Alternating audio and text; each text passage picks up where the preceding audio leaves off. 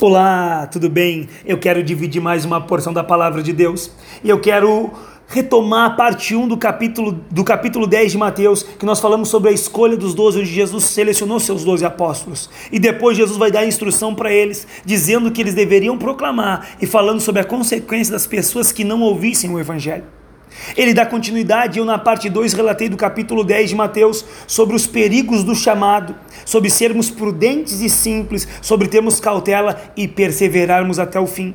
Mas sabemos que nós podemos ter fortes consequências por escolhermos Jesus, como traições, mortes, tribunais. Nós podemos ser julgados e até mesmo mortos por causa disso.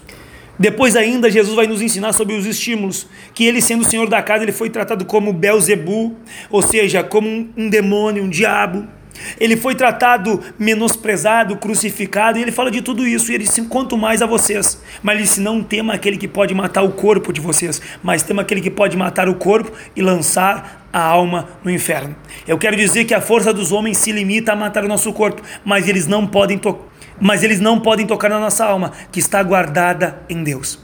E Jesus termina dizendo que nós precisamos confessar. Confessar quem? Confessar Jesus diante dos homens. O que, que seria isso? Proclamar a palavra com a verdade. Não esconder a palavra, anunciar. Porque aquele que se envergonhar da mensagem de Cristo, no último dia Jesus vai se envergonhar dele. E essa pessoa não vai ter parte com Cristo.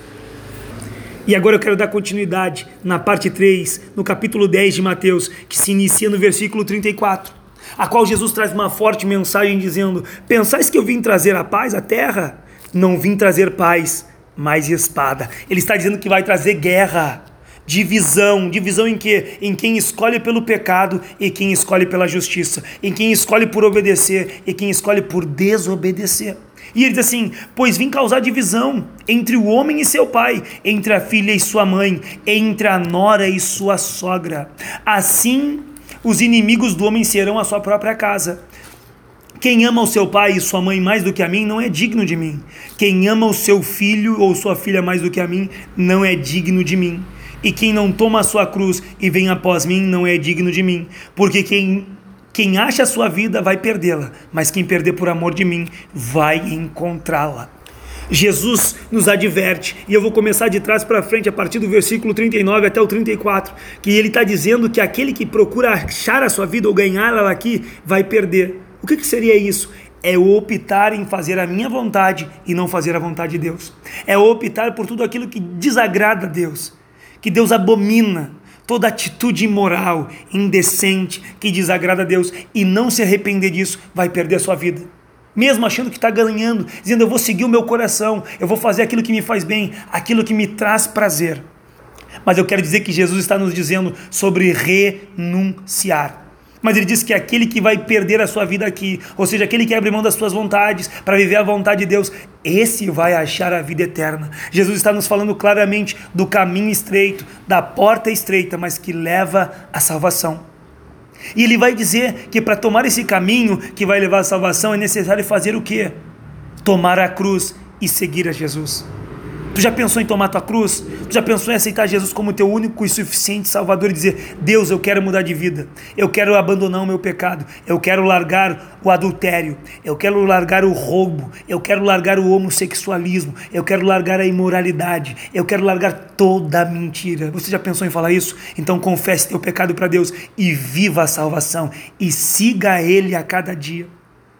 E Jesus traz uma dura mensagem dizendo que ele dividiria as casas, que ele dividiria pai e mãe, filho e filha, sogra e nora, por quê? Porque ele vai dividir opiniões. Mas que opinião é essa? A opinião de pessoas que se comprometem com Deus e de pessoas que não se comprometem com Deus.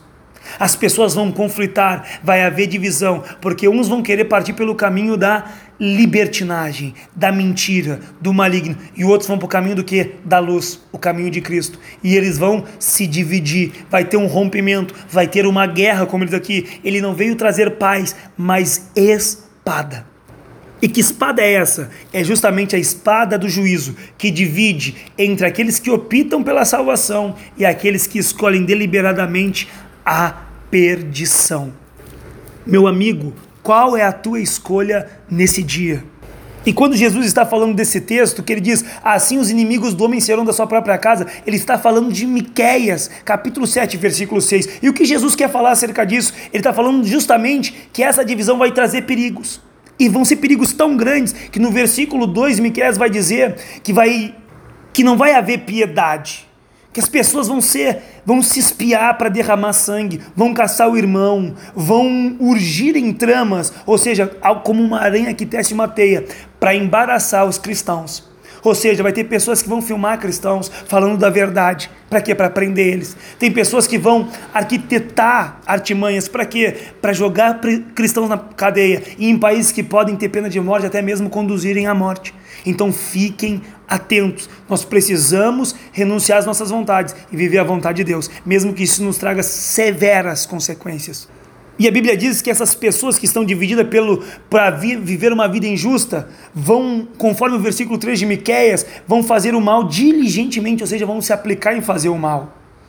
Vão ser pessoas que vão ser vão aceitar suborno e vão levar suborno para julgar. Quantas vezes nós vemos o juízo saindo torcido? Por quê? Porque tem pessoas que têm se comprometido com a injustiça e não com a, com a justiça. Esteja atento, guarde o seu coração. Ainda Miquel vai falar que o melhor vai ser como um espinho, ou seja, a melhor pessoa vai se opor, vai ser como algo que nos fere. Então precisamos em Deus nos guardar, porque a Bíblia ainda afirma que vão ser pessoas desleais mesmo aqueles que se abraçavam. Olha o que Miqueias nos diz. Então, não esqueça de tomar tua cruz e seguir, mesmo que seja difícil. Mas após Jesus trazer todo esse sermão, ele vai falar sobre as recompensas de quem serve a ele. E ele vai falar: quem vos recebe, a, quem vos recebe, a mim recebe.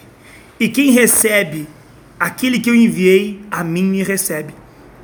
Quem recebe um profeta no caráter de profeta, receberá galardão de profeta. Quem recebe um justo no caráter de justo, receberá galardão de justo.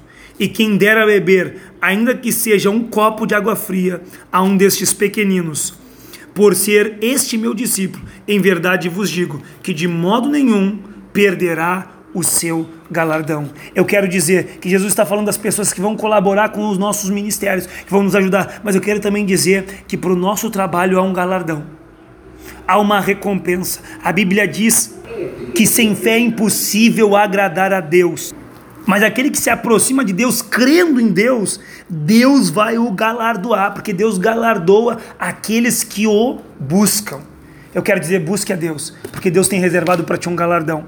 Essa vida aqui se, se se restringe a quem sabe 100 anos, 80 anos, 70, para alguns 50, mas a eternidade não se restringe a tempo nenhum e é o que Deus tem preparado para nós, que nós possamos ser fiel até o fim, para que nos seja dada a coroa da justiça. Que Deus nos abençoe no nome e pelos méritos de Jesus. Amém.